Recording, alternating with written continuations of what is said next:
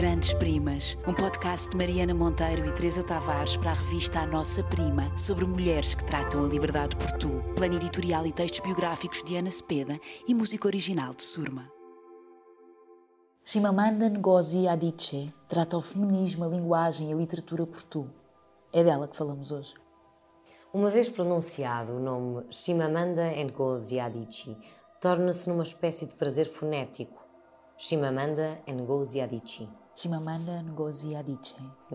Lê-la e ouvi-la são um prazer redobrado. Chimamanda é nigeriana, cresceu numa família de classe média em Lagos, sem suspeitar dos preconceitos ocidentais que a abreviariam a uma cultura africana feita de pobreza, guerra e catástrofe. Aos 19 anos entra na Universidade de Yale, nos Estados Unidos, e hoje divide os dias entre as duas costas do Atlântico. A autora de Meio Sol Amarelo, A Cor do Hibisco Americana, em Portugal editados pela Dom Quixote, é uma das escritoras mais influentes, premiadas e traduzidas da atualidade. A escrita está-lhe a par do ativismo. Chimamanda tornou-se mundialmente célebre pelas suas ideias de igualdade de género e raça. A palestra Todos Devemos Ser Feministas tornou-a numa das grandes vozes do feminismo do século XXI. Palestra que viria a ser publicada num pequeno livro, ao qual se seguiu outro, Querida e Joelle. Talvez seja este o novo manifesto para o feminismo, um manifesto desprovido de imperativos ou arrogâncias, mas comprometido e ancorado a um sentido de identidade e independência que as novas gerações merecem viver. Uma das grandes lições em Querida e Joelle é o questionamento da linguagem, da linguagem que normaliza preconceitos e crenças, que toma por garantidas certas ideias de tal forma enraizadas que deixamos de questionar. Mudemos as nossas palavras, diz Chimamanda. Questionemos as palavras dos outros e a mudança chegará mais cedo do que esperamos. Oitava sugestão. Ensina a tua filha a rejeitar o desejo de agradar. O dever dela não é tornar-se alguém de quem se gosta. O seu dever é ser uma pessoa em pleno, uma pessoa que é honesta e tem consciência da humanidade igual das outras pessoas. Lembras-te de eu te contar como me incomodava que a nossa amiga Xioma me dissesse com frequência que as pessoas não gostariam de algo que eu queria dizer ou fazer? Eu senti sempre da parte dela uma pressão implícita para que eu mudasse de modo a me encaixar em algum molde que agradaria a uma entidade amorfa chamada pessoas. Incomodava-me porque nós queremos que os que nos são mais próximos nos encorajem a sermos quem somos autenticamente. Por favor, nunca exerças este tipo de pressão sobre a tua filha. Ensinamos às meninas a agradarem, a serem boazinhas, a serem falsas. E não ensinamos o mesmo aos meninos. Isso é perigoso. Muitos predadores sexuais têm-se aproveitado disso.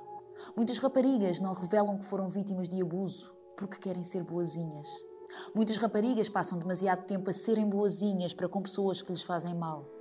Muitas mulheres pensam nos sentimentos daqueles que as estão a magoar.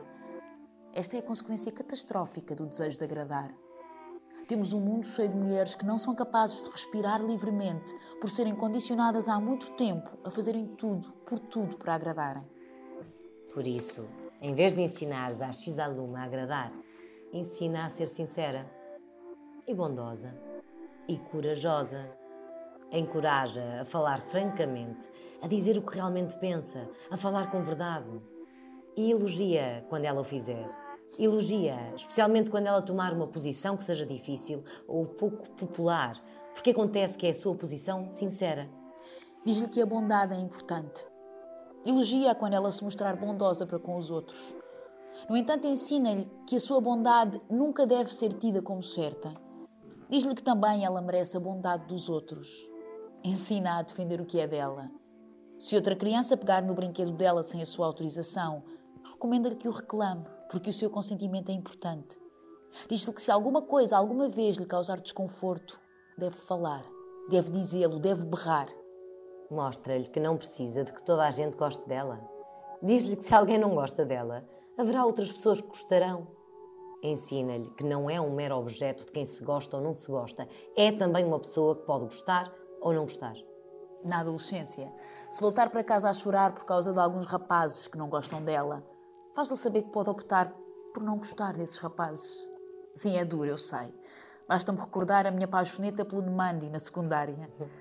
De qualquer modo, gostava que alguém me tivesse dito isto.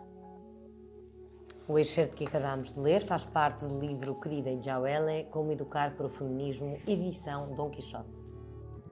Grandes Primas, um podcast de Mariana Monteiro e Teresa Tavares para a revista A Nossa Prima, sobre mulheres que tratam a liberdade por tu. Plano editorial e textos biográficos de Ana Cepeda e música original de Surma.